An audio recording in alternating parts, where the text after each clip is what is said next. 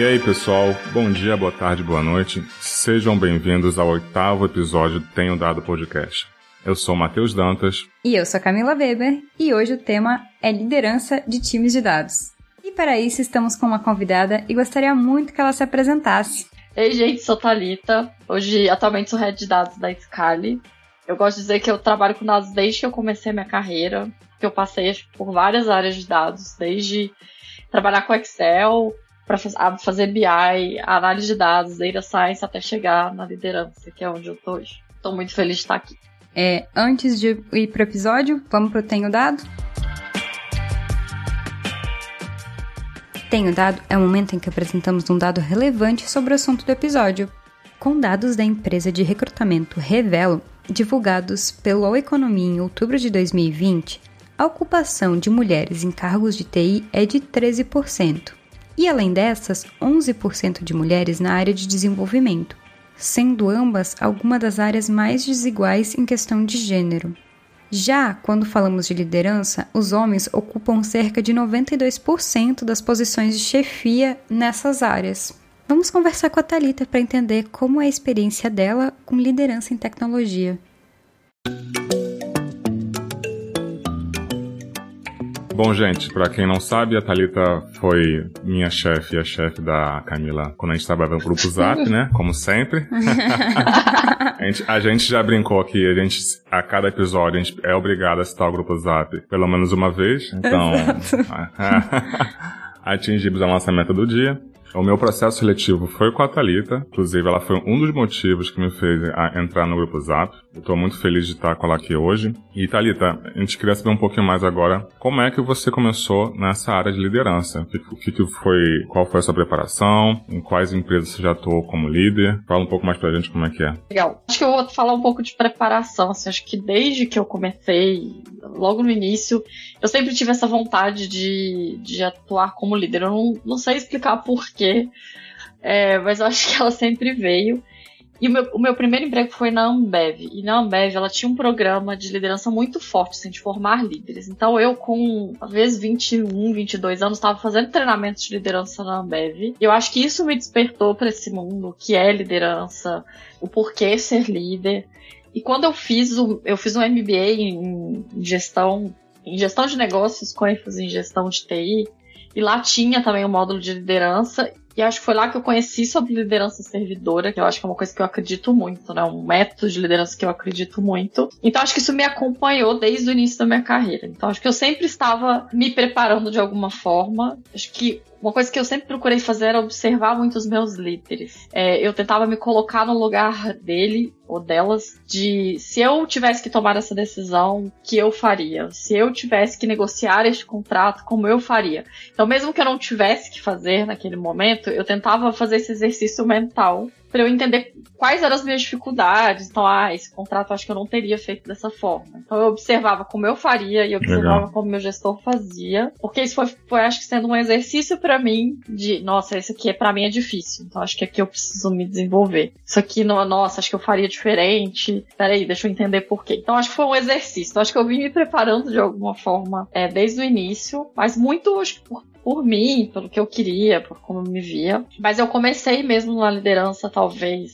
cinco anos atrás, eu acho, foram as últimas três empresas, né, que eu trabalhei.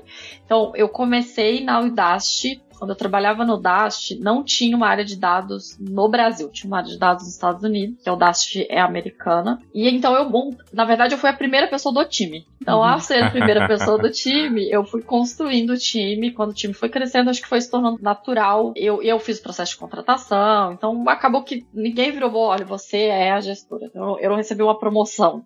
Foi muito, ah, você já está fazendo, você já é o time de dados, então construa, então eu acabei virando gestor ali. E aí disso foi seguindo, aumentando o meu escopo, né? Então, talvez desafios maiores até eu chegar numa posição de head, que hoje eu vejo que é muito liderar líderes. Então, essa posição de liderar líderes, aí sim acho que foi um processo de, de construção ao longo do caminho. Legal. Uhum. E na, na Audacity você disse que Aliás, deixa eu dar um passo para trás, porque você citou uma coisa que eu achei muito interessante. Você falou em gestão servidora, foi isso? Liderança servidora. Liderança servidora. E do que que se trata? Eu achei o termo muito interessante, mas também ficou uma interrogação. É, também. Legal.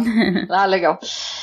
É, eu li o livro. Esse livro é meio clássico, assim, bem clássico e bem antigo. Chama o Monge Executivo. O, ele é um livro muito fácil de ler. Eu li na, eu estava na faculdade, assim, então ele é, ele é bem antigo, tem muito tempo. Ele foi um clássico na época. Mas ele me despertou muito para esse tema, para entender que isso existia e aí a partir disso explorar o que isso significa.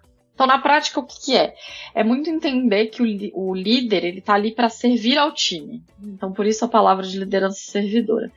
Então, além de toda a questão né, de liderar pelo exemplo, de do líder ser o que faz as coisas acontecerem. O líder servidor, ele faz as coisas acontecerem muito influenciando as pessoas do time. Então, não é eu mando, eu que, eu que dou a ordem, eu que falo como vai ser, eu influencio o time, ou eu questiono e provoco o time para que ele pense e tome as próprias decisões. Legal. E eu atuo como líder para facilitar e tirar os blockers do caminho. Então, uhum. é exatamente isso. Eu não, não sou eu que mando, que faço. Eu provoco, questiono, mas eu facilito também para que as coisas sejam fáceis. Então, para que o time consiga fazer o trabalho. No fim é isso. Então, acho que é muito isso o líder servidor. É o líder que está ali de fato para servir ao time e não o contrário, como geralmente se vê liderança, né? Ou chefia, que o chefe manda. É essa mudança de paradigma, talvez. Ah, bem interessante porque é bem diferente do que a gente vê em muitas empresas, né? Geralmente o, a gente tem esse termo que é o chefe, né? Então ele tá ali uhum. para mandar, o chefe manda e o outro obedece. Mas essa pegada de você ter alguém ali que tá liderando e, e tá com as ações influenciando você a tomar algumas decisões, não por ordens, né? Ou imposição. Exato. Não, não, legal. É, é, uma, é uma pegada diferente. Eu acho que é uma pegada que é, funciona bastante. Pelo menos na, na, minha experiência que eu tive com você, funcionou bastante. eu, eu tenho mesmo dizer. Nossa, funciona muito. é, é muito meu valor, assim.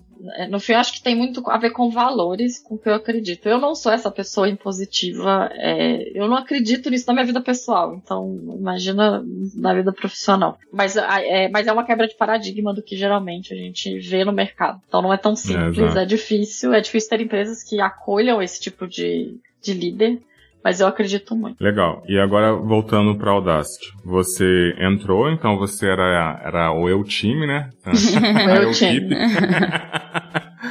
pra, então você foi responsável por começar a montar o time. E como é que foi para você, assim, é, você ser a única do time ali e ter essa responsabilidade de começar a estruturar um time de dados? Porque uma coisa é você entrar como uma cientista de dados, uma lista de dados e fazer seu trampo ali. Outra coisa é você estar tá começando a estruturar um time. Uhum. Como é que foi pra você ter essa experiência? Acho que foi interessante, mas ao mesmo tempo foi uma experiência acho que orgânica. Foi, foi um processo, de certa forma, orgânico eu vou tentar explicar por quê. Eu entendo, enxergo liderança como fazer acontecer. Eu não acho que você precisa de um papel, alguém de a chancela e falar você é líder. Eu acho que liderança ela acontece. É, quando eu falo acontece, não é que você não se prepara ou do nada, oh, hoje sou líder, mas é um processo de que você vai desenvolvendo e você atua como líder, então a gente te reconhece como líder. Eu enxergo muito assim. É, você não precisa de um cargo, de um papel para exercer liderança. Então, por isso que eu acho que no fim foi muito orgânico, porque na prática eu já liderava dados ali, então eu já era referência para a empresa, né? Tudo bem, dando um contexto, a Audacity no Brasil nessa época eram 15 pessoas, 20 pessoas, eu entrei, o Audacity eram 12 pessoas. Eu fui a 11 pessoa no Brasil a entrar. Então, eu vi sair de 11 pessoas para 70. Então, eu vi esse processo Nossa. de crescimento de, de, equipe, assim, no, no fim. Então, a Audacity por si só estava se, se desenvolvendo, se formando no Brasil. O que eu acho que foi o que foi legal do processo foi isso. Eu já era referência, porque então todo mundo me pedia as coisas, vinha atrás de mim. No início, eu primeiro contratei uma estagiária, então acho que também esse processo de liderança foi orgânico, porque o estagiário geralmente já está numa posição de aprendizado. E eu estava aprendendo que era esse papel, né? De ter alguém ali que eu precisava ajudar, que eu precisava ensinar. E eu acho que no início foram seis meses, talvez, sete, que eram eu e a estagiária. Uhum. É, a Natália. E a gente criou um vínculo muito forte, foi muito bom trabalhar nós duas porque eu acho que me, acho que foi o meu estágio como líder. Ah, legal. Talvez tenha sido o meu estágio, porque como ela estava numa posição de querer aprender, eu estava ali ajudando, ensinando, é, eu fui também me desenvolvendo, entendendo que era esse papel de, de liderar. É, e quando a gente sentiu que o time só nós duas não dava mais. E aí uhum. isso partiu não só de mim, isso partiu das áreas dizendo, olha, cara, você precisa ter mais gente. Então acho que também eu precisei desse empurrão. Teve uma, uma gerente lá que ela foi conversar com o, o, o diretor no Brasil e falar, Thalita precisa de mais gente. Porque eu ainda não sei se eu estava segura o suficiente para falar, não, eu vou contratar alguém. Com ela deu espurrão, ela tinha me falado que achava, ele falou, a vaga tá aberta, pode ir lá e Sabe? Então foi uma coisa uhum. meio que as coisas foram acontecendo. Não foi muito planejado, digamos assim. Acho que foi se uhum. desenrolando uhum. e acontecendo, mas acho que foi importante ser eu e ela no início. Porque acho que foi o meu estágio, assim, foi enquanto a gente foi um criando esse um vínculo. Duplo aprendizado, foi um duplo né? aprendizado, exatamente. Então acho que, acho que foi, foi legal. para mim, pelo menos, foi importante. Massa. E como que foi esse essa mudança de ah, agora eu vou sair da Audacity e vou procurar uma empresa e ser contratada já como líder? Como é que foi esse, esse rolê? Então, primeiro que a decisão não foi minha. É, eu saí do Dash quando ela fechou as portas do Brasil. É, então a decisão de mudar não foi minha. Mas, de fato, deu muito um frio na barriga de é muito diferente quando você contrata o time. Então foi você que entrevistou, a pessoa já entrou te reconhecendo como líder, pelo menos né, já te vendo no papel. Uhum. E você entrar numa equipe já formada e que tem expectativas, que já tem dores de é isso que tá ruim, é, isso, é essa pessoa que vai chegar, eu espero isso dela. Então dá um frio, dá muito frio na barriga de meu Deus, será que eu vou conseguir criar o relacionamento? Será que esse time vai confiar em mim? Será que daqui a dois meses eles não vão estar querendo que eu saia? Eu sou a pior gestora do mundo. É, sabe? Então, muito da expectativa, acho que o, talvez a diferença foi a expectativa que se cria quando um time está contratando um gestor de fora. Uhum. Querendo ou não, existe uma expectativa do time do que esperar, do que ele quer que seja resolvido, das dores. Exato. E aí, acho que outra coisa, você muitas vezes chega propondo mudanças. Então, como propor mudanças sem ferir egos, sabe? Sem a pessoa não se sentir, poxa, eu tô aqui já fazendo meu trabalho, você tá me dizendo que tem um outro jeito de fazer. É, é delicado, acho que é um processo muito delicado. A mudança nunca é fácil, né? Exato. Só que também, é, mudança não é fácil, mas eu acho também como gestora a gente precisa fazer algumas mudanças, mesmo que sejam Sim. difíceis, para as coisas melhorarem, mudarem, né, e acontecerem. E achar esse equilíbrio, ele é, é difícil, então, é, às vezes, ter calma. Então, o que, eu, o que eu procuro fazer muito é ter calma, é passar um mês só escutando, só entendendo, antes de processar, e aí sim pro, propor mudanças. Também é isso, né? Eu é, acho que aí vai muito do meu perfil de não impor as mudanças, né? De propor, de trazer ideias, de deixar o próprio time discutir para que eles sejam a decisão, eles façam parte da decisão e eu só traga a provocação. Mas dá esse frio na barriga de como eu vou fazer, né? A primeira vez que eu fiz, então, como, como eu vou fazer isso? Como o time vai me receber? É, então foi desafiador, mas no fim, acho que com o tempo o relacionamento vai criando, as coisas vão acontecendo, e aí passa. Acho que primeiros dois meses talvez são os piores. Acho que depois a gente. Acho que vai, o time vai se conhecendo, vai, vai entrando no dia a dia, se vai conhecendo o negócio, então cria-se um, um, vínculo de confiança. Aí, aí acho que é mais tranquilo. Até esse vínculo ser criado, eu acho que é a parte mais difícil. E você acha que é, principalmente para líderes na área de tecnologia, ter um background técnico é relevante? Um background técnico lhe dá mais confiança no, dos, dos, liderados no líder ou você acha que não é tão relevante? Um bom líder ele precisa ser mais um bom gestor um bom servo, né, como você disse, ou o background técnico ele também ajuda nessa nesse papel? É, eu acho que o background técnico ele é muito importante, principalmente para as áreas de tecnologia. Talvez em outras áreas, eu, eu não venho dessas áreas, então é difícil avaliar, mas talvez para as outras áreas não seja assim. Eu conheço pessoas que acreditam que você, se você é um bom gestor, você é um bom gestor em qualquer área. Mas é, eu, pessoalmente, olhando para a área de tecnologia, acho muito difícil você conseguir ser um bom gestor sem ter o conhecimento técnico. E, ah, por alguns motivos. O primeiro é sobre desenvolvimento de carreira. É, como você vai ajudar uma pessoa a entender o que ela precisa aprender e se desenvolver, quando como talvez só vai conseguir dar feedbacks comportamentais. E na área de tecnologia, muitas vezes o técnico importa. É, ou talvez é isso que precisa ser desenvolvido. Na minha opinião, né, para a gente conseguir fazer um bom desenvolvimento de carreira, conseguir entender o que diferencia uma pessoa júnior de uma sênior, tecnicamente, ou né, de, uma especialista tecnicamente, você precisa conhecer. É, e, e, eu dificilmente vejo alguém, por exemplo, vindo de uma área financeira, logística, de vendas, que consiga virar para um analista de dados ou até um cientista e dizer: você precisa desenvolver o seu future engineer. Isso aqui, você sabe, é aqui que você está errando. Assim, é muito específico. Então, é, acho que, para mim, o motivo principal e mais importante é gestão de carreira do time. É, esse, é poder ajudar no desenvolvimento técnico do time. Mas tem um outro ponto que eu acho muito relevante, é que eu já vi acontecer muito para dados, é porque quando a gente olha para dados, é, né, vou falar de dados porque é, é o meu background. dados é uma disciplina nova, dificilmente, ou não dificilmente, mas quando eu vejo, pelo menos pela minha experiência, o que eu vi no mercado, as pessoas não têm segurança de dizer aqui que está o problema. Às vezes ela consegue identificar quem é de fora, quem é um gestor que não é de dados, consegue identificar o que, que não tá funcionando. É isso aqui que não tá legal, mas muitas vezes não sabe, eu não sei o que eu preciso fazer para arrumar. Entendi. Porque exige um conhecimento técnico. Então, vou, vou dar exemplo, talvez acho que exemplificando fique mais fácil. É muito comum as empresas é, terem uma dor de a gente tem o dado, eu tenho analista de dados, eu tenho as pessoas de dados aqui, mas eu não consigo ter métricas definidas e todo mundo olhando para o mesmo número. Então todo mundo consegue ver que esse problema existe. Assim. Geralmente as pessoas conseguem sentir a dor.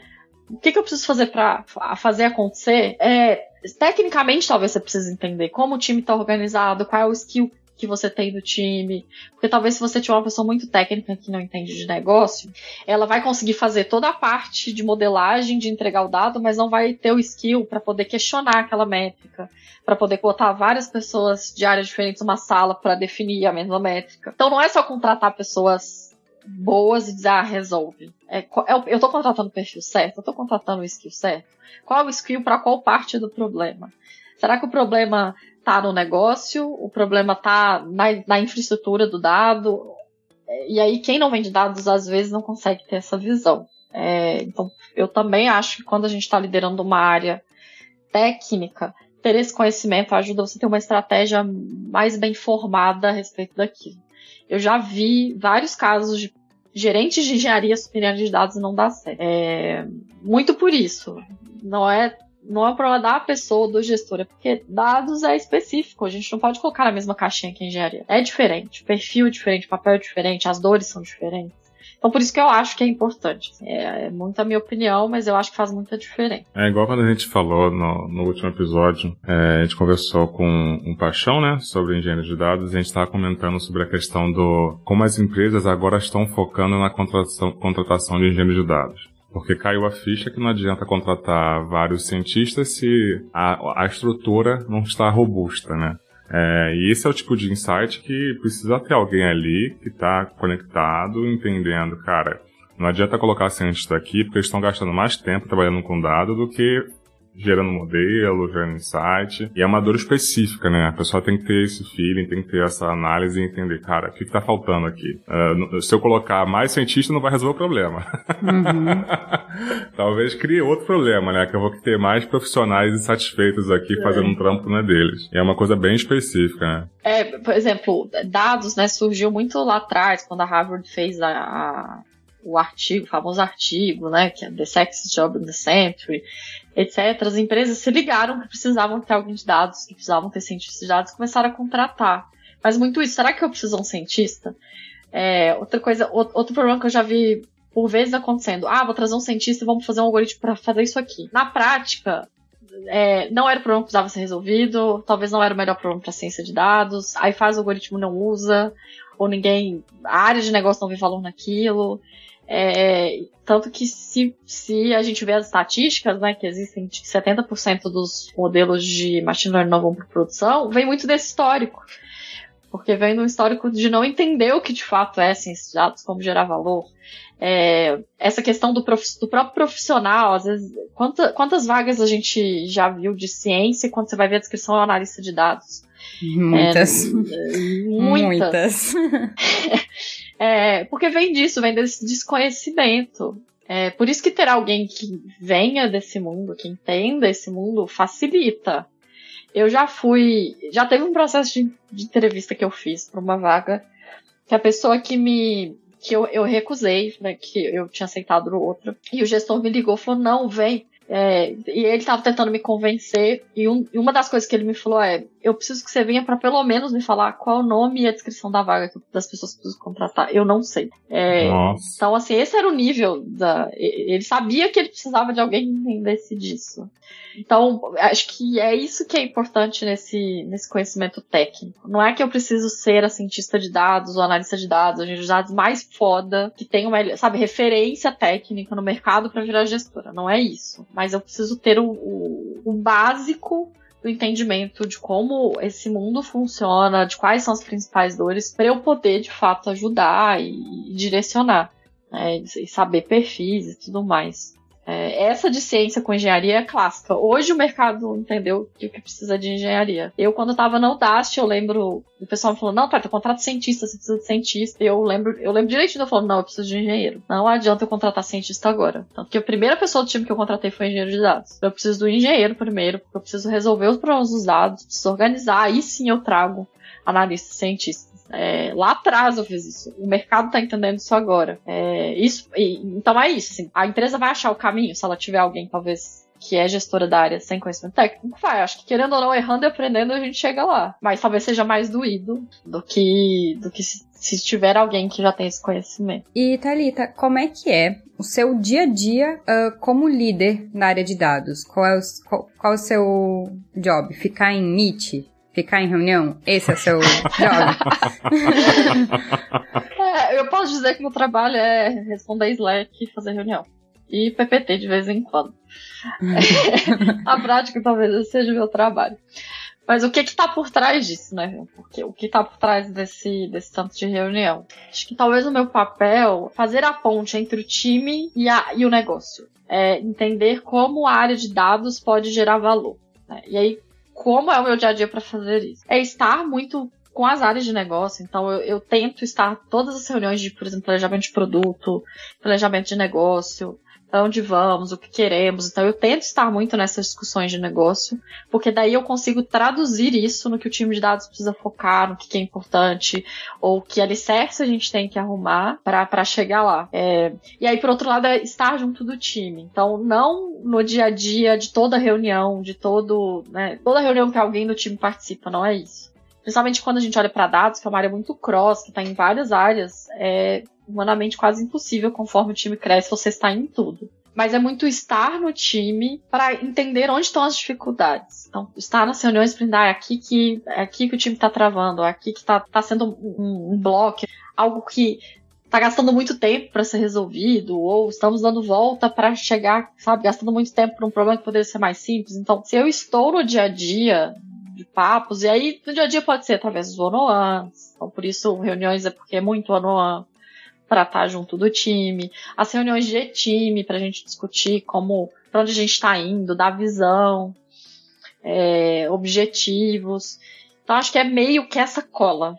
Talvez eu veja que meu dia a dia é fazer essa cola. Então é, eu só consigo fazer isso estando em reuniões no fim, porque acho que no resumo é estar com pessoas mas é estar em reuniões de negócio para entender o negócio, estar em reuniões com o time para trazer um pouco essa visão, mas ao mesmo tempo entender o que que é, o que nos impede de chegar lá, o que, que a gente precisa preparar para chegar lá. É, então, meu dia a dia é muito ano é muita reunião, mas com esse objetivo no fim das contas. Para mim fez bastante sentido, porque esse ponto que você citou de entender os objetivos da empresa e traduzir isso para o time, para conectar com os objetivos do time, para mim faz muito sentido, né? Porque a gente, pelo menos eu como engenheiro, é muito fácil você. Ah, eu olhei uma solução nova, vi um, um post novo falando sobre a tecnologia tecnologia X nova que resolve tal problema, só que muitas vezes você está tentando, tá tentando, resolver um problema que não existe, né, na empresa. Ou, ou você acha que existe ou você acha que é prioridade sendo que a empresa colocou um objetivo que está indo para um caminho que talvez essa solução não faça tanto sentido. Então você ter alguém ali falando, cara, então. Eu, eu, ah, eu sei que isso é muito legal, tá? mas veja bem, pensa comigo, né? Pensa comigo aqui, vamos raciocinar junto.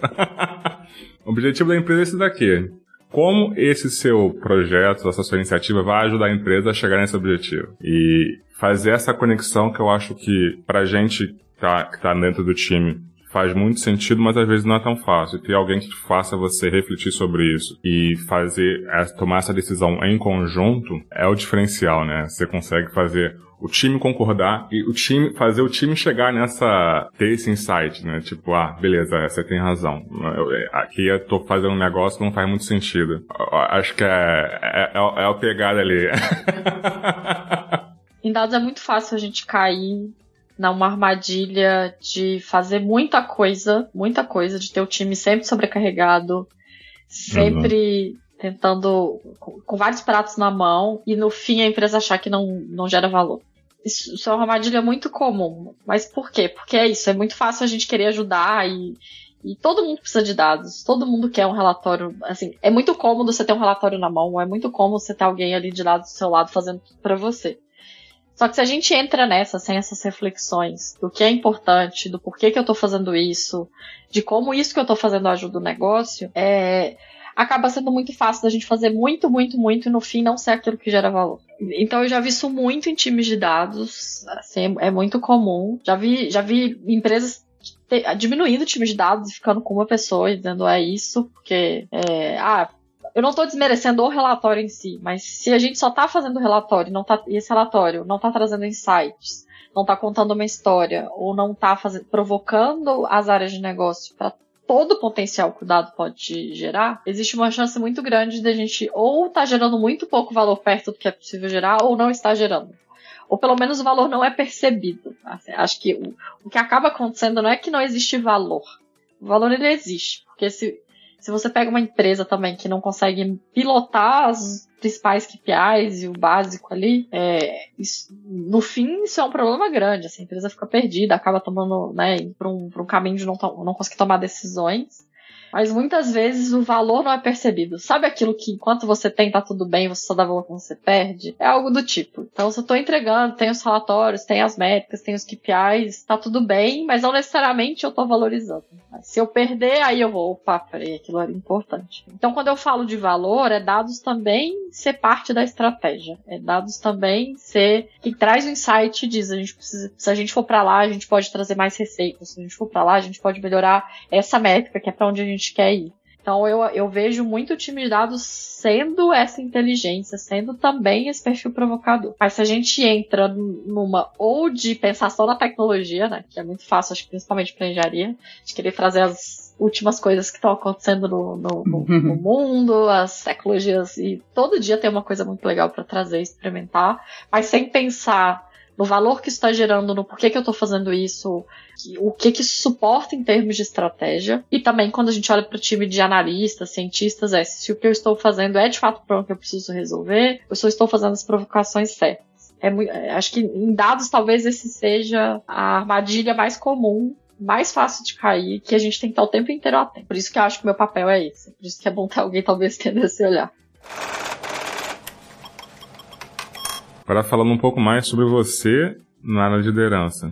Você sendo mulher, quais são as dificuldades que você enfrentou sendo mulher né, e, líder ao mesmo tempo, né? Dado que a gente está num, numa área majoritariamente masculina e com grande possibilidade de ter um ambiente que não é um melhor ambiente. É, e sabendo que a grande maioria dos líderes hoje são homens, né? E a gente sabe que muitas vezes você ou foi a única líder, né? Exato. E como é que é para você isso? Como é que foi? Acho que antes de falar de liderança, a gente pode falar do mercado de tecnologia, que na minha faculdade, se não me engano, eram 60 pessoas na minha sala no início, acho que seis ou sete mulheres. No fim, acho que se formaram três, três ou quatro. Então, acho que na minha carreira, mesmo antes de ser líder, é muito comum e aconteceu diversas vezes eu ser a única mulher na sala, né, na, no time. Então, acho que isso isso por si só já é uma, uma dificuldade, acho que de pertencimento, de, de reconhecimento. Então, você está num ambiente em que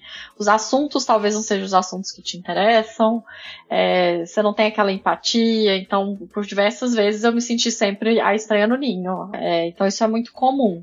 Mesmo antes de, de, de, me tornar líder. Olhando no processo de me tornar líder, eu acho que de certa forma eu dei sorte, porque eu me tornei líder na Audacity e desde lá eu só trabalhei em empresas com culturas muito fodas que se preocupam muito com diversidade, muito com essa, com essa inclusão. Então eu acho que eu sofri sendo líder pouco perto do, do que o mercado é, mas muito pelas culturas que eu, que eu trabalhei. Mas, por exemplo, antes de eu me tornar líder, numa das empresas que eu trabalhei, eu cheguei a declarar que eu tinha uma vaga que tinha aberto é, todo mundo em volta falou, Thalita, você já faz esse papel, você devia ser essa pessoa. E eu fui falar com o meu gestor que eu queria essa vaga. Esse foi engraçado, foi o único time que eu trabalhei que só tinham mulheres. Mas porque era um time, a gente era um time de negócio, assim, era um time de tecnologia, mas com olhar de negócio. Então era um time só de mulheres. Ah, entendi. Uhum. E eu ouvi dele, tem muitas mulheres nesse time, eu quero contratar um homem. E aí ele trouxe um líder homem. Então eu escutei isso declaradamente, deliberadamente. Então acho que esse, é, é, acho que esse é o tipo de coisa que foi antes de eu me tornar líder, mas acho que né, é uma das dificuldades de se tornar líder, é, principalmente quando você está num meio muito masculino. Depois que eu me tornei líder, como eu falei, eu acho que eu já estava em ambientes muito melhores culturalmente falando. Mas já é, num dos lugares eu era a única líder mulher da engenharia. Então isso também é aquilo. É, você é a diferente. E aí é uma coisa interessante quando você tá num ambiente que se preocupa com isso. A primeira reunião que eu participei com todos os líderes, eles, é, é, pelo menos para mim, eu vi que eles estavam muito preocupados com o que eles estavam falando, com como eles falavam, por, por medo de dizer algo é, que soasse ruim, que soasse machista, porque para eles era uma novidade ter uma mulher no time. Então, pela primeira vez, eles precisavam se conter. É, por um lado é muito legal, né? Que bom bom que eu estava no ambiente que as pessoas estavam preocupadas com isso. Por outro lado, é ruim, porque eu já fui tratada de forma diferente. Chegou um líder uma semana depois de mim, pro mesmo grupo, e foi totalmente diferente. Porque com eles eles não precisavam se preocupar, ter essas, essas preocupações. Uhum. Mas isso de fato só é. Aí não é nem falando das pessoas que estavam ali, mas isso, a gente só muda tendo mais mulheres no time. Porque daí deixa de ser sim, uma coisa sim. estranha e passa a ser uma coisa normal. É, talvez eu acho que o que mais, depois que eu virei líder, é, me doeu foi na hora de contratar líderes. É, primeiro que assim, mulher geralmente no mercado ela tem que se provar, né? Parece que o homem ele já, ele já ganha um, um voto de confiança de bandeja, a mulher precisa conquistar esse voto. O que eu acho que acontece quando você está liderando homens é que mesmo inconscientemente eles você vai precisar conquistá-los, você vai precisar provar porque que você está ali, porque que você merece aquela posição nunca foi nada que me prejudicou, nada que eu tenha sentido é, que foi mais difícil, mas isso existe, assim, é, é, talvez um viés inconsciente dado a sociedade que a gente tem. Sim. Mas quando eu fui contratar líderes homens, é, o processo de entrevista, eu sentia, aconteceu algumas vezes em algumas entrevistas, de no fim da entrevista eles, ah, mas peraí, deixa eu só entender, é você que, se eu entrar, é você que vai ser minha gestora, sabe? E aí algumas deles saindo do processo depois. É, então eu vi que é, na hora de contratar líderes homens era mais difícil. Uma coisa é depois que eu. Porque ali não existe esse ciclo de confiança, né? Ali era uma entrevista. Então, que alguns deles preferiam não ir, ou. Tal, aí eu não sei, mas é, aí é totalmente o que eu julgo do que, do que acontecia. É, não sei se ela vai dar conta, não sei se ela é boa o suficiente para me liderar, e aí preferiu não vir. Então, isso hum. aconteceu com alguma frequência. Eu, na minha cabeça, colocava o seguinte: se isso, é que bom que aconteceu na entrevista, porque daí eu não erro na contratação, não tem fit cultural pro tipo de empresa que eu estava ah, trabalhando. Sim, com certeza. Então, sim. melhor assim. Mas é chato, né? Tipo, com certeza um homem no meu lugar talvez contrataria mais rápido, por exemplo, uma posição de liderança. Mas eu, eu tenho ciência, assim, de que talvez para mim não tenha sido tão difícil até hoje, pelos ambientes que eu estava. De fato, todos os ambientes que eu estava, assim, desde que eu me tornei líder, eram ambientes que, eram, que olhavam muito para isso, mesmo que às vezes não tivesse igualitariamente número de mulheres, mas que tinham essa preocupação em algum nível. Mas vindo desse mundo antes de ser líder, passando, ouvindo coisas como quero contratar um homem, vendo situações onde você precisa se provar, onde frequentemente eu aprendi a interromper. Eu tenho uma coisa que às vezes eu sou sem educação, somente quando eu tô com uma sala só de homens, e é foda-se, eu vou interromper. Vão me ouvir, sabe? Tipo, vão me escutar. É, uhum. Foda-se educação.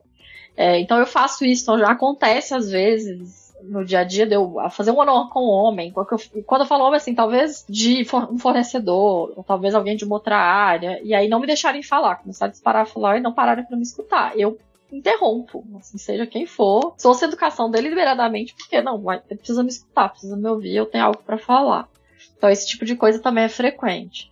Eu não sou uma pessoa que falo baixo. É, quando eu falo, falo baixo, eu não tenho aquela voz muito doce, muito delicada. Então, eu consigo, de certa forma, me impor e fazer ser escutada. Mas eu sei, já presenciei mulheres que às vezes têm a voz mais doce ou falam mais baixo, que tem essa dificuldade, porque às vezes nem. É, ela precisa gritar de fato para as pessoas escutarem. É, isso nunca aconteceu comigo, mas foi até engraçado. Uma vez eu fiz um processo de coaching e nessa empresa que tinham me dito que não iam promover, e a, aí eu perguntei para ela, como que você acha? Que eu deveria fazer? Eu tô nesse ambiente muito masculino e que dica que você tem para me dar para poder passar por isso? Na verdade, o que ela falou me ajudou muito, mas ela me deu um feedback que me ligou um alerta de uma coisa que eu acho que eu nunca tinha refletido. Ela virou, você consegue se impor sem perder sua feminilidade. Eu nunca tinha parado para analisar ou perceber isso. Assim, foi totalmente inconsciente. Mas por algum motivo eu aprendi a falar firme. Eu acho que no fim é uma firmeza que eu tenho mas que eu não preciso me masculinizar demais. Eu já vi muitas mulheres falando muito palavrão, muita, sabe assim, muito grosso. Não porque elas eram assim, porque elas no pessoal não era assim, mas porque elas precisaram, precisaram entrar naquele mundo para se adaptar. Eu nunca precisei fazer isso, ou talvez é, eu acho que eu consegui navegar por esse mundo sem ir para esse caminho. Então eu recebi esse feedback dela e depois de um tempo, numa outra situação, eu recebi esse feedback de novo. E eu achei super interessante porque foi inconsciente, mas mostra, né, o, quanto é comum o diferente é quando alguém não precisa perder a feminilidade pra si, pô, né? é, é, estranho isso. Mas eu não sei de onde vem, eu sei que acho que natural, foi orgânico mim. Eu já quando, há tempos atrás, nesses ambientes onde você tem 10 homens e uma mulher, eu achava que eu, quando eu tratava a mulher do ambiente como se fosse um outro homem, eu achava que estava certo isso. Porque ela falava assim, ah não, fulana também é homem, você pode falar merda na frente dela que tá tudo bem. Eu achava isso super normal na minha cabeça, sabe? Tipo, ah não, eu estou tratando ela como, como igual, sabe? Só que não, mano, tipo, não é um outro homem ali, é uma mulher, preciso respeitar, preciso entender que certas coisas que eu falo não posso falar, e não, não que eu não posso falar na frente dela, não posso falar em lugar nenhum. Exato. Não, posso, não, é, não é porque não tem uma mulher que eu posso ser machista. Exato, por favor, não faça isso. exato, exato. Mas é. Eu achava isso super normal. E, e eu, agora, quando você começa a refletir sobre isso e pensar, cara, como a pessoa que estava ali, a mulher que estava ali, tendo que ouvir esse monte de bosta e tendo que engolir isso para poder estar naquele ambiente e ser aceita como outra profissional competente como todos os outros, quanto o sapo que não teve que engolir para poder passar por isso, né? E, e, o outro ponto que eu queria colocar é que assim, como eu disse no começo, a Talita foi um dos motivos que me fizeram entrar no grupo Zap, entendeu? Saber que tinha uma mulher na liderança, e não só é, liderança. Direta do time, né? É, liderança da área. Então, para mim foi assim: eu, eu ouvi o podcast do Data Hackers na época, então foi a Thalita Compaixão participando, sim, certo? Sim. Quando, quando a Aztec já me impressionou na época, né? Eu fiquei impressionado. E sabendo que ainda tinha uma liderando, eu falei, cara, vamos ver, eu quero conhecer essa empresa. E o processo seletivo, a entrevista foi sensacional. Saí bem animado, assim. E realmente, quando você tem um ambiente que sabe, que valoriza, sabe dar a importância para isso, é outra coisa, né? Você consegue Sim falar, você consegue ser ouvido, as pessoas sabem que precisam é, valorizar e respeitar essa diversidade, para mim foi sensacional. Então eu só digo assim, quem passou pelo processo e, e não aproveitou a oportunidade, saiu perdendo. É, eu pensei a mesma coisa, Matheus, pensei a mesma coisa. Saiu perdendo com certeza. Para mim, eu fui fazer o processo seletivo sem muita fé não, gente. Tava sem nem, nem um pouquinho de fé. Não, eu conhecia bem por cima, não tinha visto o podcast antes. Enfim. Mas eu saí da entrevista falando, meu Deus, por favor, tomara que eles me aceitem, porque foi sensacional o processo seletivo. Eu já me senti extremamente confortável. Nossa, foi incrível. Enfim, muito bom. Para mim também, o processo seletivo também foi pela Talita. Então, ah, nossa, foi, foi muito bom. Eu também, e, aí você fala isso, Matheus, isso aconteceu comigo. Das, eu, é, as pessoas falarem, ah, Thalita já, tipo, é homem, tá tudo bem, ela é homem, a gente pode falar essas coisas. Eu achar que eu era legal, tipo, ah, eu sou cool, porque é, tá tudo bem, eu não me ofendo com essas coisas. Mas no fim, é isso. Você é, deixa a sua identidade um pouco de lado, você deixa o que você gosta, o que você se interessa para viver no mundo para ser aceito. Né? Porque é isso, você, você é um time, você quer trabalhar bem com aquele time, você quer ser reconhecida Exato. naquele time. E aí você acaba abrindo mão. Mas também quando eu começo a, a, a, a, Depois que eu comecei a ler, estudar né, sobre isso, a gente vê também que os homens precisam fazer isso. Por, por ser um ambiente muito masculinizado, os homens também são julgados se eles não tiverem aquele estereótipo padrão de homem, que vai falar palavrão, que vai falar besteira. E, e por diversas vezes eu já ouvi homens que depois que vêm para esses ambientes mais saudáveis, dizem, é, eu já precisei me moldar também, e, e, já falei merda, e já trouxe coisas, porque eu também queria ser aceito naquele mundo. Então isso é engraçado que no fim isso não faz mal só para as mulheres, faz mal para todo mundo, assim, todo mundo Exato. que deixa de ser quem é, deixa de, sabe, de, de você acaba não indo para um trabalho, pro trabalho e pro ambiente que você tá confortável, seguro, de falar ah, que bom, eu posso ser o mesmo aqui. Você vai para um trabalho tendo que vestir um, sabe, um personagem, uma máscara para ser aceito. Isso é muito ruim, porque você perde o melhor de cada pessoa, né? Tem diversos estudos que provam, que mostram quantas empresas mais diversas têm mais resultados financeiros. Inclusive, deixo aqui uma, uma dica de. Existe um, um documentário, não sei se pode chamar de documentário, mas uma série que a Facebook está fazendo, ela ainda está acontecendo, acho que vão ser oito episódios, que mostram isso. Ela, ela vem trazendo casos da América Latina inteira de empresas, com empresas mais diversas, têm tido melhores resultados.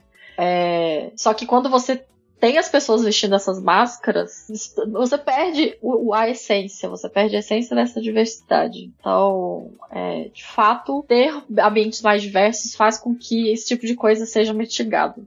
Né? Porque você não, né, você não precisa se adequar a um estereótipo. Mas acho que no fim, o que eu passei mais, acho que muito foi isso, assim, né? O, o grosso do que eu sofri, acho que talvez o que mais aconteceu, o mais recorrente foi isso. Ter que se adaptar naquele, naquele meio, ou estar no meio que os assuntos não te interessam, que você não tem uma identificação com as pessoas. Isso é muito ruim. É, geralmente dentro de times de dados você tem aí engenheiros, cientistas, analistas e outros, pode ser que existam outras quebras. Quais organizações de time você já trabalhou e qual que você acha que fez mais sentido para você? É, eu já trabalhei, por exemplo, com os. É, tendo engenharia e ciência, e aí ciência faz tudo. Então, o cientista não era exatamente quem cria produtos ou faz machine learning, mas é quem traz insights. Então, eu já trabalhei, tipo, a engenharia faz todo o pipeline e arruma, modela as tabelas, né? Cuida do, do data lake. E o, o cientista era quem quem fazia tudo que era análise. Ah, preciso fazer análise preditiva sim, preciso construir um algoritmo sim. Eu já trabalhei muito com a divisão de BI tradicional. Então, eu vim do BI, então já trabalhei muito com uma divisão, né? Você tem um analista de negócio que vai estar na ponta do negócio, aí você vai ter um desenvolvedor de ETL, e aí você vai ter um desenvolvedor OLAP.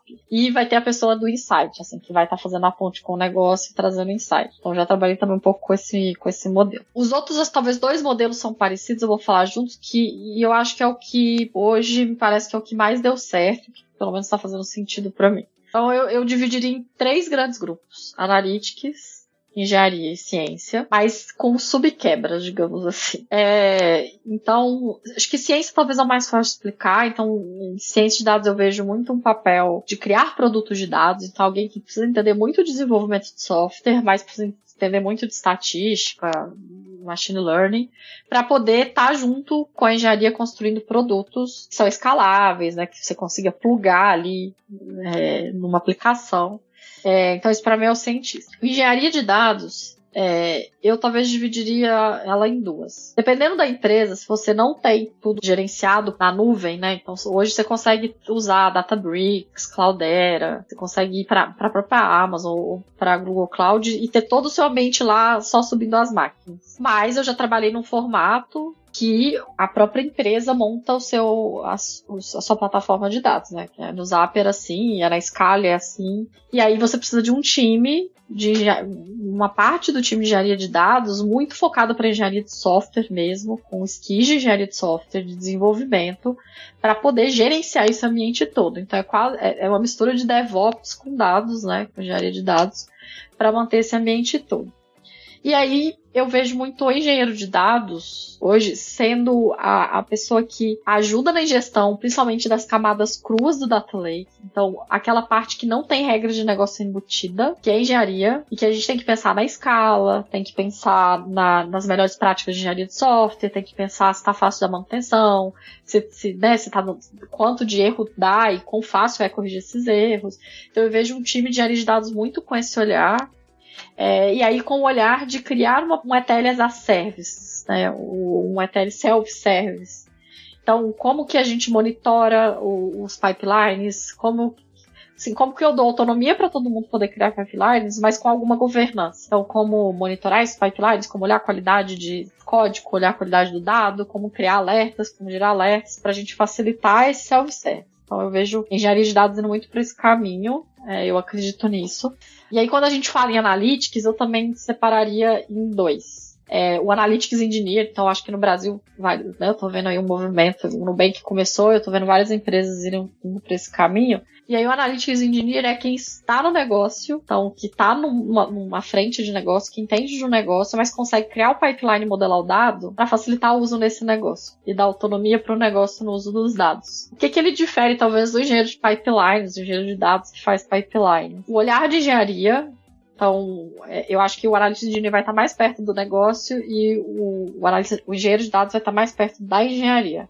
E aí, quando a gente olha para o Data Lake em camadas, a estrutura mais convencional, que eu estou vendo a maior parte das empresas seguirem, é aquela de que você tem a camada crua, raw, transformada e a, a de negócio, né? Que você tem um dado mais tratado. E aí, olhando para essa estrutura, eu vejo que faz muito sentido o engenheiro de dados ele ser quem garante a ingestão para a camada bronze e dependendo para transformada, dependendo do tipo de transformação, então, sei lá, quebrar o structure, garantir que você tem o tipo do campo certo, etc. E tudo que eu preciso embutir regra de negócio e modelar para o uso do negócio, Analytics Engineer. Porque daí o engenheiro de dados ele consegue olhar para o todo. Ele não tem aquela necessidade de seguir o tempo do negócio, de ah, mas isso é para amanhã, ele consegue pensar, não, mas isso aqui tem que se sustentar, como é que isso aqui fica ao longo do prazo. É. Como isso uhum. aqui e aí, muitas vezes a ingestão, ela não é para o negócio, ela é para a empresa. Então, como eu garanto a ingestão desse dado e não dessa, não para essa área de negócio, pensando na empresa toda. Então, você consegue ter, eu acho que um, blindar um time para olhar para engenharia, melhores práticas e qualidade, mas ao mesmo tempo você tem um time que está seguindo a dinâmica do negócio, a velocidade que o negócio precisa, a flexibilidade que o negócio precisa, e também tá lá no negócio, né? Quando você tem um time centralizado, que um monte de demanda chega, é super difícil você deixar, não ser a pastelaria, a famosa pastelaria.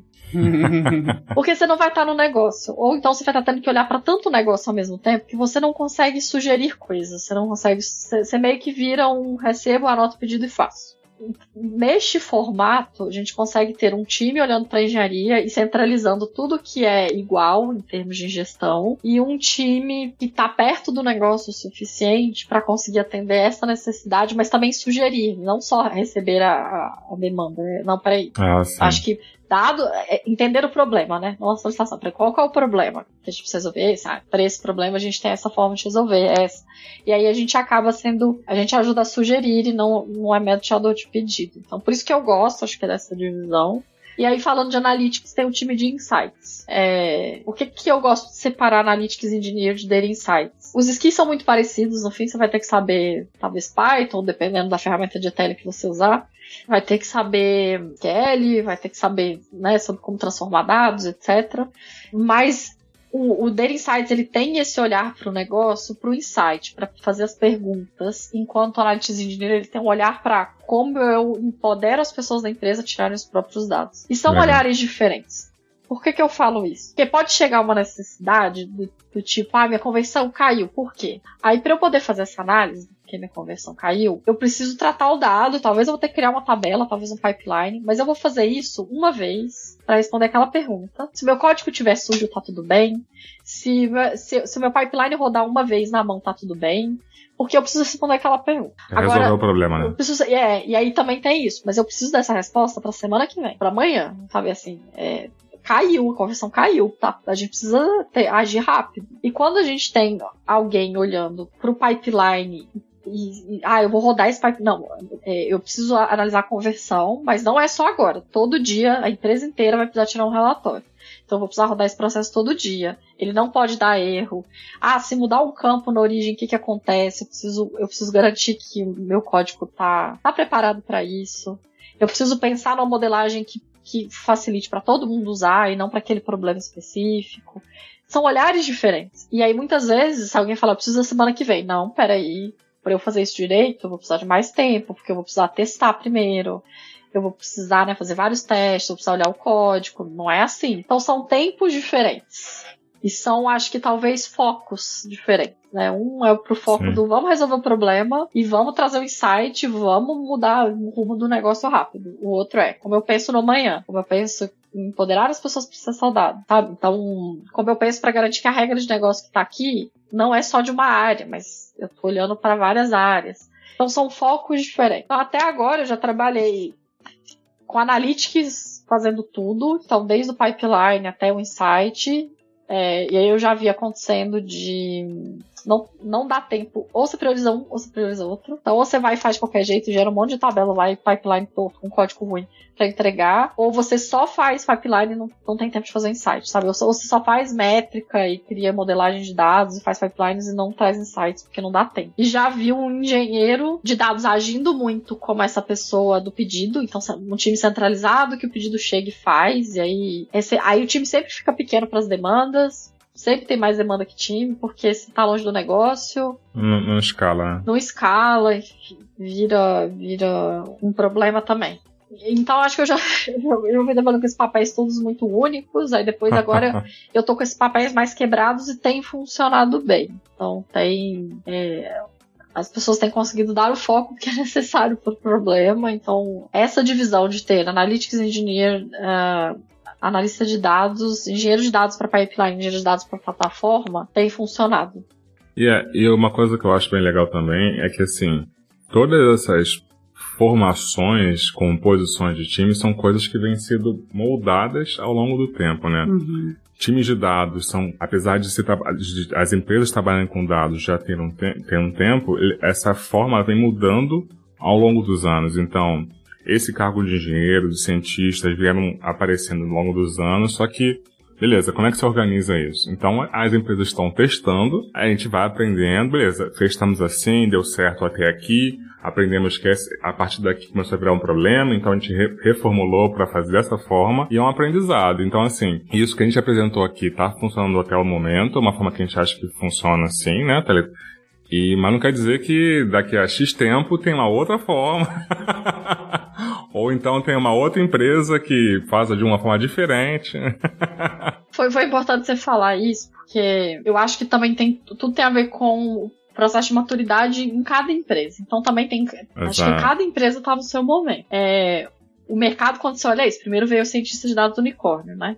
Que quando você olhava lá os skis, ele era um cientista, engenheiro, analista, era tudo. Alguém de negócio, era tudo. Aí hoje a gente já tem o Data, o Data Product Manager, que é alguém que tem o olhar na construção do produto. A gente tem o engenheiro, a gente tem o, o analista de dados para insights. Então a gente foi, né, os papéis foram quebrando porque todo mundo viu que o unicórnio de fato não existe, então a gente precisa quebrar o papel. Mas mesmo em cada empresa, eu acho que cada empresa, dependendo do seu momento de maturidade, é um formato de time que vai funcionar. Por que, que eu falo isso? Eu já comecei um time contratando engenheiro de dados. Só que o problema é que se você contrata engenheiro de dados sem ter alguém com olhar de negócio, eu fiz isso porque eu tinha essa. Eu, eu já tinha atuado como analista, eu tinha esse olhar do negócio. Mas se você coloca o engenheiro sem entender o que o negócio precisa de fato, já ter estruturado, talvez ele vai ter muito o que fazer. Ou ele vai ter que fazer esse papel de, de estar no negócio, entendendo o negócio. É... Ou ele então vai estar desconexo, né? Ele vai começar a fazer coisa que não vai estar ligado. É. Se você tem uma empresa muito pequena ou que está começando, talvez uma pessoa vai dar conta, assim, pelo menos do, do, do básico, né? Você vai contratar de dados, vai dar conta, porque você não precisa construir um castelo. Por quê? Porque a sua empresa tá. É uma, acho que isso acontece muito com startups, né? Startup ela muda muito, assim. Você está provando o seu negócio, então você vai pro caminho, não deu, muda. Vai pro caminho, uhum. não deu, uhum. muda. Se você tem alguém que vai construir um castelo, não vai conseguir, porque ele vai ter que derrubar o castelo 10 várias vezes. Então, talvez neste momento é melhor ter alguém de fato, com um perfil mais dinâmico, para fazer ali o playground. Aí vai chegar um momento que vai virar uma bagunça. Ah, tudo bem, agora a gente arruma. Mas faz sentido, porque se você tentar construir um castelo ali enquanto o negócio não tá maduro, você vai derrubar várias vezes e construir de novo. Então, Exato. talvez seja pior. Talvez é, neste momento onde está se criando a empresa você vai ter que fazer essa estrutura. Se você tem um negócio muito maduro, em que você já, você já tem mais ou menos a coisa mais estruturada, muda pouco, talvez você só precisa de alguém para manter o castelo. E nem vai precisar do playground, porque as próprias áreas de negócio vão dar conta do playground, porque às vezes o dado já está tão bom, já tem uma estrutura tão bem feita de dados ali, em relatórios, ah, porque conversão caiu? Eu já tenho aqui, ó, esse relatório que me dá tudo, pronto, é isso. Você não precisa de alguém ali fazendo análises profundas. Ou se precisar, uma pessoa, talvez, com um grande bloco, resolva. Então, acho que depende também é, da maturidade da empresa, tanto em termos de tamanho, de, né, de, de, maturidade do negócio, de maturidade com dados, porque dados também é uma construção de maturidade. É, então é isso, acho que foi muito importante ter falado isso, porque acho que essa configuração funciona muito é, hoje pro meu contexto, de alguém que trabalha em startup, mas também uma startup que não tá tão no início mais, que já tenha, já tem algumas coisas mais organizadas, mais direcionadas, e aí então eu acho que esse modelo funciona. Mas acho que depende uhum. muito de caso, caso a caso. É bem uhum. importante de ressaltar. Então, Thalita, agora que a gente já tem um time, tá bem, já tá definido aí, o que, que precisa, o que, que não precisa, como é que agora é esse processo de montar o time? O que, que vai ser avaliado numa entrevista? É claro que vai ser avaliado pontos técnicos diferentes para cada cargo, mas o que, que é avaliado entre elas, que é comum entre elas? E tem alguma dica para dar para as pessoas que querem começar a se candidatar a essas vagas? É, é, engraçado que é uma pergunta que geralmente as pessoas me fazem muito, assim, depois que eu ler líder. Ah, beleza, você faz entrevista, então me conta, assim, como é que eu me preparo, como é que é o processo, as pessoas têm, têm curiosidade com isso. Eu, eu não faço hoje, eu não avalio tecnicamente as pessoas numa entrevista. Eu deixo isso muito pro time avaliar. Eu acho que são as melhores pessoas, né, para poder conseguir avaliar.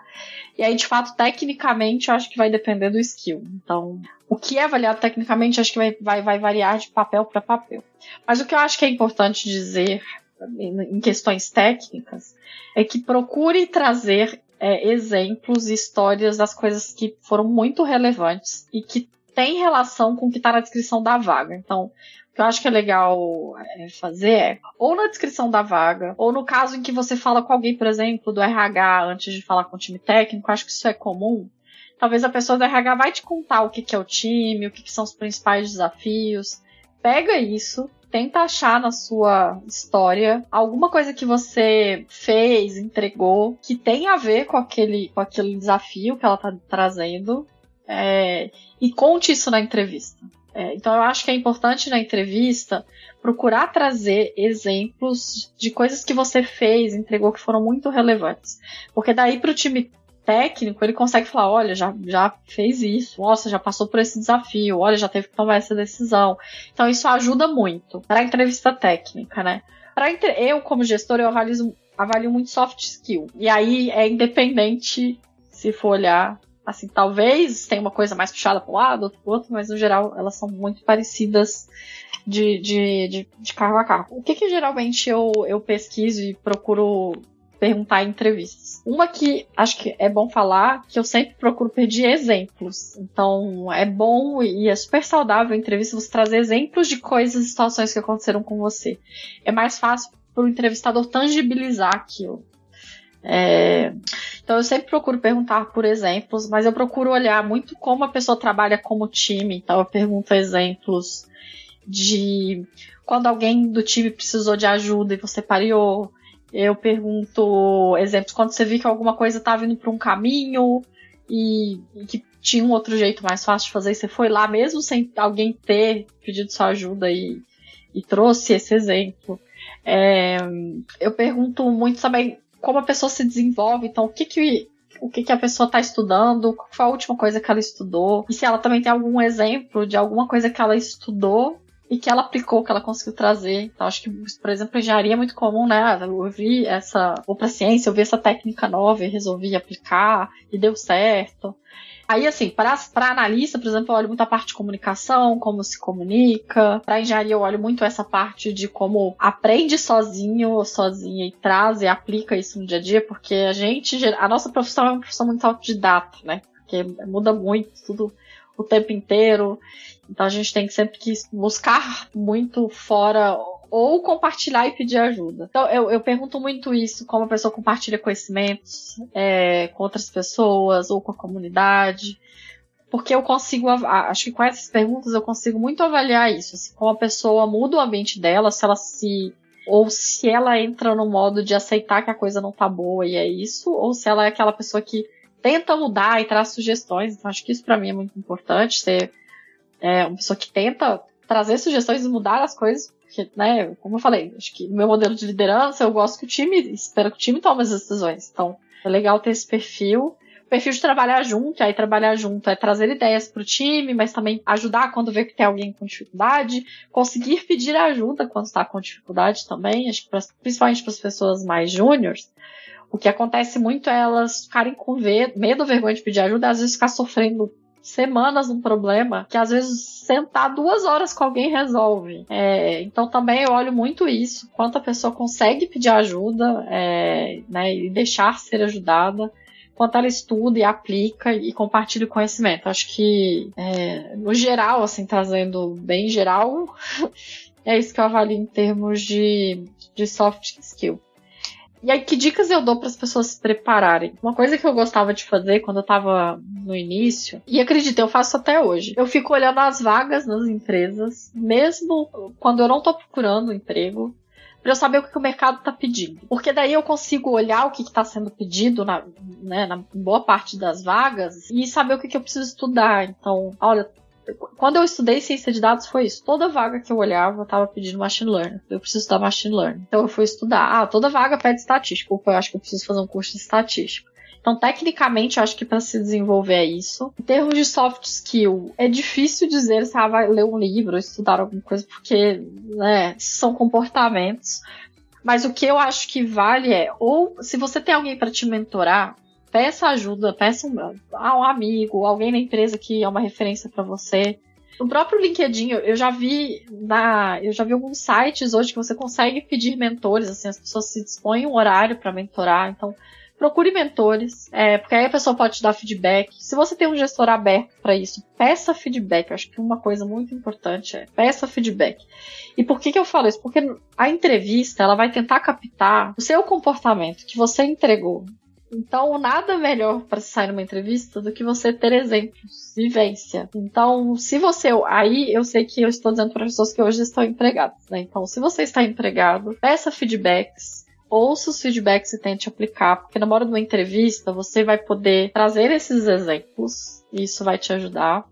Se você não está empregado, ou se você está num, num, emprego, num ambiente que não te deixa trazer sugestões, ou que não te deixa, né, é, não te dá essa oportunidade de melhorar, tem pessoas fora que dão essa mentoria que eu falei, então procure essas pessoas, porque você vai poder trocar, vai poder te dar feedback, vai poder te dar dica do que estudar. Isso ajuda muito. E tecnicamente, se você não tem exemplos, né, de que você conseguiu, ah, eu não sou um engenheiro, eu não tenho exemplos do pipeline que eu fiz, crie portfólios com cursos ou com dados. Então, o Kaggle é né, aquela maravilha de bases de dados. Então, pegue um exemplo, faça, execute, coloque no seu GitHub, porque isso vira um portfólio para você. E aí, se alguém te perguntar numa entrevista, ah, você tem um exemplo, alguém te fala qual foi o pipeline mais difícil que você precisou fazer, ou qual foi o problema de dados mais difícil que você teve que resolver, você, pode, você tem vários exemplos para dar. Olha, eu já fiz isso. Ah, então eu, tá, eu eu peguei tal base para fazer e disponibilizei publicamente, deu esse, esse, esse problema, eu tive esse problema. Você tem um, sabe, um portfólio mesmo, você tem casos para trazer. Sim, sim. É, então é uma ótima forma. É, o que eu falo assim, preparar para entrevista, obviamente você pode respirar fundo, acalmar, tem dicas de como se comunicar, então vai, vão ter coisas na internet que você pode ler, isso é importante também. Mas no fundo, a entrevista nada mais é que alguém perguntando da sua experiência. Então, o que você precisa ter experiência para contar. Então, crie experiências. Acho que no fim é isso. E aí, o que Legal. eu trouxe aqui são dicas e formas de criar essas experiências para trazer durante, durante as entrevistas que eu fiz, inclusive a entrevista aqui no Zap, pra mim foi, eu, foi, eu senti muito isso, né, de sempre tentando buscar as situações que eu passei e tudo mais, e, e algumas vezes é difícil quando você vai falar, você não falar o, ah, nós fizemos isso, nós fizemos aquilo, né, você fugir do, o time fez pra, não, mas o que que você fez, né, o que que você fez específico? E, e, isso é difícil, né? Você tentar trazer, beleza, o que que eu fui responsável? Qual foi a minha atuação dentro do time? Algumas vezes a gente acaba focando no que o time fez, o que o grupo fez, mas é importante você saber exatamente o que, que você fez, qual foi a sua colaboração, qual foi a sua participação, e isso enriquece bastante. Isso foi uma coisa que eu aprendi. Querendo ou não, na entrevista a gente tá avaliando a pessoa. Eu não tô Exato. avaliando a entrega do time, né? Então eu preciso saber qual foi a contribuição dela. E aí, quando você tá fazendo esse exercício, até uma reflexão que eu fiz, é, é, isso ajuda muito, assim, pro autoconhecimento, pra entender, nossa, todos os projetos disso eu peguei essa parte. Talvez eu preciso pegar essa outra parte, porque isso vai ser uma experiência para mim. Então, essa alta reflexão é muito importante. Por isso que eu falei das mentorias, de feedbacks, porque ajuda a parar para refletir. Isso é legal. É, mas, mas o que eu pensava muito era muito assim, como você fala que eu fiz, parece tipo. Arrogante. Né? Snob. Exatamente. Sou como arrogante. Então quando você fala assim, ah, nós fizemos, eu sou algo mais humilde e tal. Mas pra uhum. entrevista, tipo, você tem que falar você. As pessoas você. esperam que você fale de você. Você não, tá, você não tá vendendo o time, né? Você tá tentando se vender. Então, pra ter essa quebra e entender que não, eu não estava soando arrogante quando eu falava sobre o que eu fiz era foi uma quebra para mim. Mas foi, acho que as dicas foram muito boas. Foram muito boas. Muito, muito Eu não tô procurando empresa agora, né? Emprego agora, mas. Anotei pro futuro. mas é sempre bom mesmo a gente empregado olhar, porque se você fica muito tempo no emprego, não olha, o mercado evolui nesse meio tempo e o mercado de dados tem evoluído muito rápido. Exato. Você pode ficar para trás. Porque se você fala agora eu quero mudar de emprego, aí você entende que o mercado tá pedindo uma skill que você hoje não aplica, não tem. Aí você vai ter que estudar. Aí você vai atrás de um curso para isso. Isso vai levar, levar, tempo. Então, se você pelo menos tá olhando o que tá. Não tô falando de se aplicar, de entrar em vaga, assim, é ler a vaga que tá divulgada. Eu sempre leio assim, o que estão pedindo para as vagas de rede de dados. Você, você consegue se antenar para onde o mercado está indo, se antenar do que você Sim. precisa estudar. Até para você trazer para sua empresa. Nosso mercado está fazendo muito isso, hein? Acho que eu estou precisando, mas deixa eu trazer, ver se tem uma oportunidade dessa aqui para mim. Então isso, é, isso pode ser importante. Massa. Bom, Thalita, é, a gente já cobrimos a nossa pauta. Para mim foi muito bom é, todo esse papo que a gente teve. E vamos agora para as indicações. Para quem tem interesse em liderança, eu indico o. Para começar o Monge Executivo, assim, eu sei que é um livro meio. Né, foi best-seller, todo mundo já falou muito dele, ele é antigo, mas ele é um livro fácil de ler, que ele é didático, ele explica um pouco sobre, sobre liderança servidora. De uma forma muito. É um livro que você lê numa tarde, assim, ele é bem, ele é bem tranquilo. Então, é, eu acho que, que, é, que é um livro bom. Eu, então, eu tenho lido muito sobre diversidade ultimamente, então eu indico muito esse que eu falei do Facebook, que chama Latam, Latam Season. Então é Facebook Latam Season, se procurar na internet, lá vão ter vários episódios. Tá, o conteúdo tá muito, muito legal mesmo, assim, dos, dos episódios. Tem, ele tem falado como tá a questão de diversidade na América Latina, e trazendo referências de empresas que olharam para a diversidade, tem um grupo diverso, quanto elas tiveram de ganho. Então, isso é uma coisa que eu tenho estudado muito e tem me ajudado muito. Acho que é isso. Legal, legal. Nossa. E você, Camila? É, para hoje eu vou indicar o podcast do Quebra Dev e também o programa Programaria, que é para incentivar mulheres na área de tecnologia. Camila, dá, dá, mais um contexto desse programaria. O que, que é o programaria? Programaria é um, é um projeto, tá? Que ele empodera meninas e mulheres para o meio da programação. Então, você consegue. Tem um site, você consegue ler bonitinho tudo que eles conseguem fazer. Você consegue se aplicar e participar do programas de incentivo de mulheres na programação. Legal, legal. E tem, e tem um site para isso? Qual que é o site? Tem o site programaria.com.br.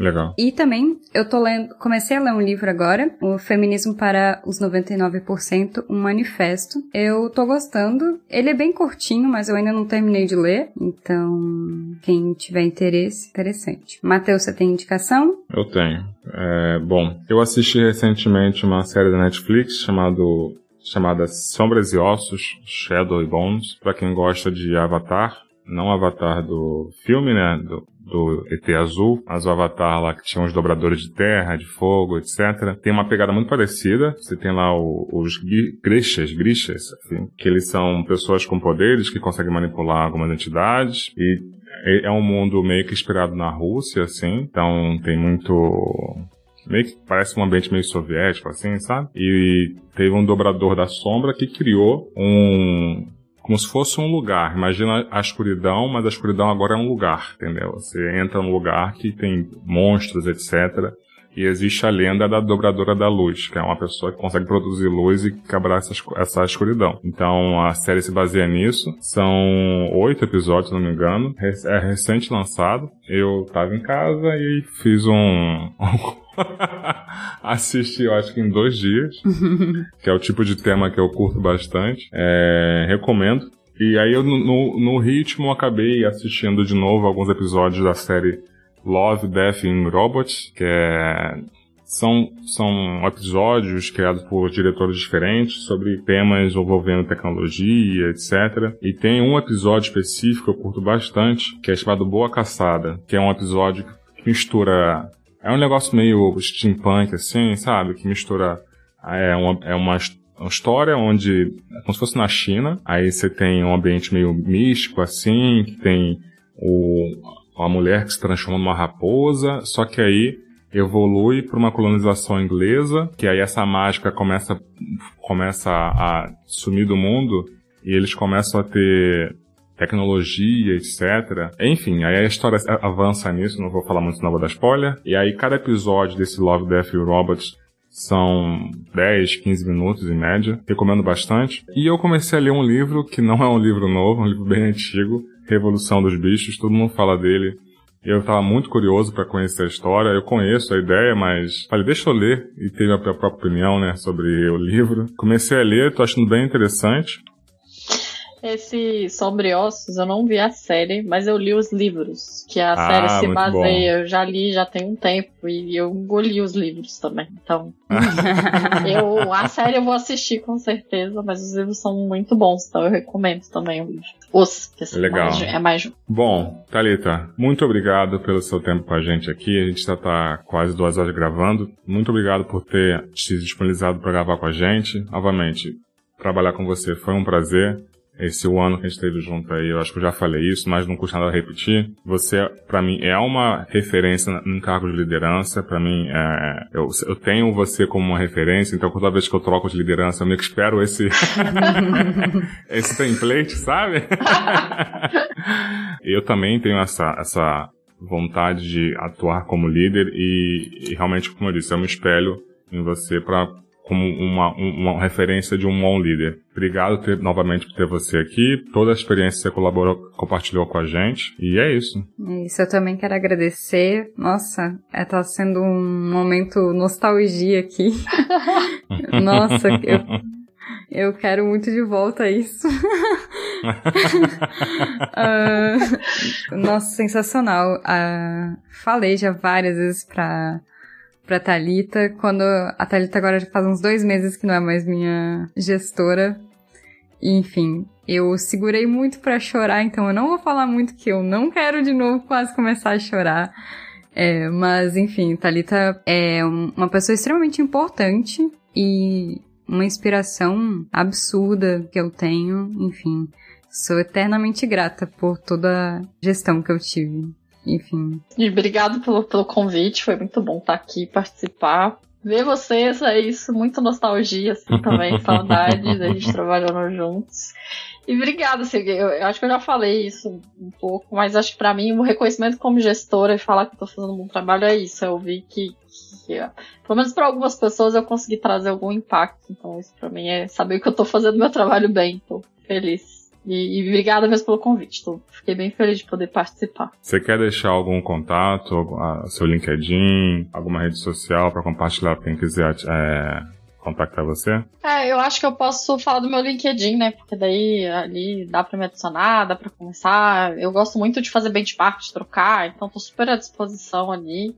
É, o meu LinkedIn, Thalita Correa CI Barcelos. O meu nome inteiro, tudo junto dá para me achar lá. É, e tô super à disposição, então deixo meus contatos. Também acho que fazer tem, eu tô com várias vagas no meu time, então quem tiver interesse também, só entrar no site da Scali, scali.com.br, tem vários, tem vários, acho que tem vagas para todos os perfis que eu falei aqui hoje. Então quem tiver interesse é só entrar lá e se inscrever. Tá ótimo. Show. Matheus, tem uma música para encerrar esse episódio? Opa, Camila, tenho sim. A música de hoje foi uma sugestão da minha mãe, Aliás, deixa eu dar um feliz Dia das Mães atrasado para minha mãe, para minha esposa, para todas as mães aí que estão ouvindo a gente. E o nome da música é Ria, da Kel Smith.